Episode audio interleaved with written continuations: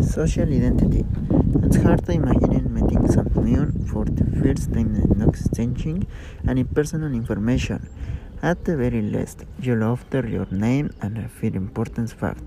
Perhaps age, occupation, rates for joining a certain organization, or reason for attending a certain class. As friendships develop, however, the answer to the question, Who are you? Becomes more complex. Our identities start from when we are children and continue to grow, solidify, and even change as we mature. A person's identity is actually made up of many different aspects, some broad and some narrow. For instance, you make identity with the broad categories of German, Malian students as well the narrower ones of violinist, left-handed and person, and brother of Hannah. Number one types of identity traits. Identity traits can be ascribed, achieved, or chosen. and Unscribed traits is one that you are born with. Examples include your ethnicity, your birthplace, and being the child and possibly the sibling of certain people. An achieved trait is one you work for, such as being a university graduate, an employee of certain company. An identity such as club membership or affiliation with a political party is chosen. However, trait is not always of the ICT categories is speaking your native language, for example, script, because you were born into the family and country where the language was spoken. Achieve because you study the language and become more proficient, or even chosen if you grew up in a multilingual country but prefer a language over another. Number two, the importance of identity. Our identities are important not only because they shape our belief in who we are, but also because they impact how others treat us. Although the can be positive, intelligent, loyal, negative or criminal. People are more affected by how similar or identity their traits are compared to those of other people. For example, if you are from the, the Falcon sport teams, you have something in common with other Falcon fans. The next time you go to an event or social gathering, watch how people who are strangers first try to find something in common with the people they meet. Perhaps a shared hometown, a similar occupation or hobby, or even the same opinion about the weather, that day or current event. Finding a shared identity helps people feel comfortable accepted. If other people share a belief or a characteristic, it's easier to believe that your feelings are correct or that your characteristics are disabled. That's a major reason why people from groups as uh, citizens of Ankara, of fans of Yao Ming, or graduates of Springfield High School. Number three, dangers of social identity. People don't just define themselves as who they are, however, they also define themselves as who they are not. That is to say, they aren't just fans of the Springfield, Springfield High School basketball team, they are also not fans of the Pleasant Valley High School basketball team.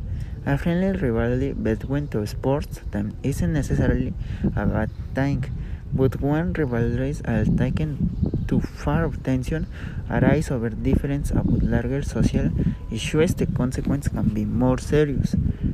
Interestingly, groups that have a lot in common sometimes for the most intense separated identities. To someone who doesn't use computer at all, they may seem very similar. However, debates of the best friend of laptop can become get-headed. People form different groups over whether they prefer a book or movie brand of cell phone they prefer, which leader in the same political party they support, state or cities that are near each uh, other can be stronger rivals than those separated by greater distance, rather than confirming the positive effect of social identity. These rivalries can make people feel insecure threatened, angry, or even fearful. Number five, number four, implication. The challenge to inform both leaders and all of youth in society. is to foster the positive effect of group membership while avoiding the negative one. How permanent is your personality? 1. You can know the old saying you can teach an dog new tricks. It's no surprise that we tend to believe that person's personality is stable.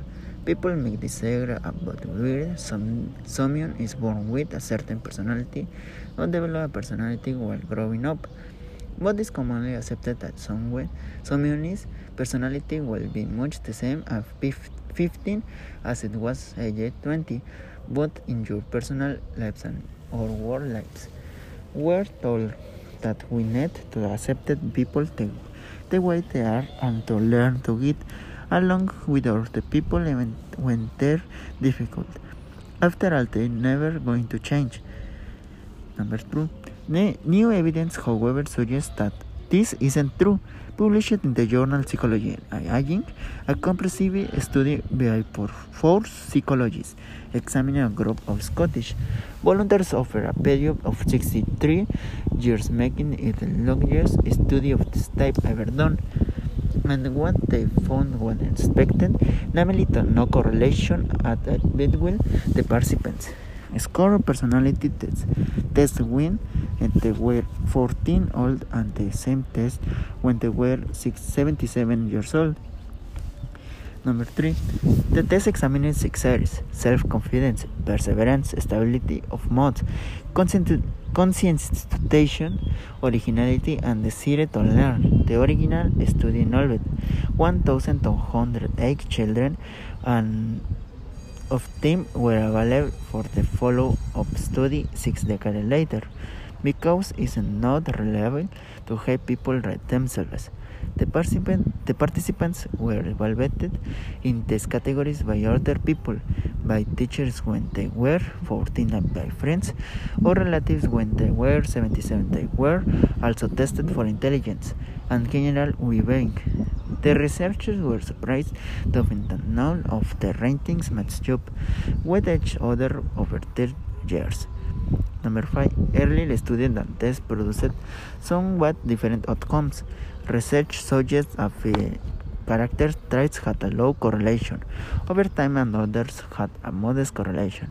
The Scottish study, although smaller in scope because involved fewer participants, measured over a much longer period of time. This led the researchers to conclude that personality shifts are more likely to occur over long periods of time. No, it's no perfect study, of course, such a thing is right, if not impossible. What human beings and personality, for instance, the people who did their rating in um, 1915 were not the same people who did the rating in the 22. Could have caused some difference. It's difficult for students on some things about its identity and personality to take to take all the variables into consideration. However, the results are still significant and they have interesting implication. Number 7. Let's consider some of those implications for a moment. What does it ISAL mean? And it's only for academic interested, or can you for yourself apply the knowledge to your own life? Number 8. For on time should give you admit what to think about other people. For example, say you're contacted on social media by some you connect in school years ago. If you didn't like the person at time, you might be tempted force the connection. If you didn't like each other thing, after all, why would you like each other now? But if street truth, the personality can change there's a reason to give the person another chance. He or she might be, might be very different now, and you might be too. Number 9. You might also have more reasonable expectation of childhood. Friends who reconnected after many years if you connect the personality and yours could have changed over the years, you'll be less disappointed. If your friendship isn't changing, no as was before. Rather than be frustrated with yourselves, the two of you can accept that you have changed. The study has implication for the workplace too, personality for a large part of worker, suitability for a job when dealing with co-workers and dealing with clients. If a person has a personality trait that interferes with work, say uh, always with customers or misses deadlines, it's important for a manager to conduct these three change. It's usually cheaper to train current to let a person hire a replacement. Even employees who aren't experiencing problems can be trained to be better and more effective in terms of personality. This will help ensure that people continue to get along with another. Finally, there are personal implications if you are the sort of person who text like, I have a quick temper or my problem isn't gonna help, procrastinating or always being too sensitive and blame myself whenever something's gone wrong. It should be good new to know that this personality traits are not ones you have to keep. I'll talk some therapists do good work helping patients accept themselves as they are. To will self-esteem wouldn't it will be more beneficial to limited negative personality traits than learn to accept them? Knowing that you can change is the first thing in learning how to change. That you can look forward to saying things like, I used to become sensitive, but I'm not anymore. To look forward to something with as we make the start saying, you can learn some new tricks.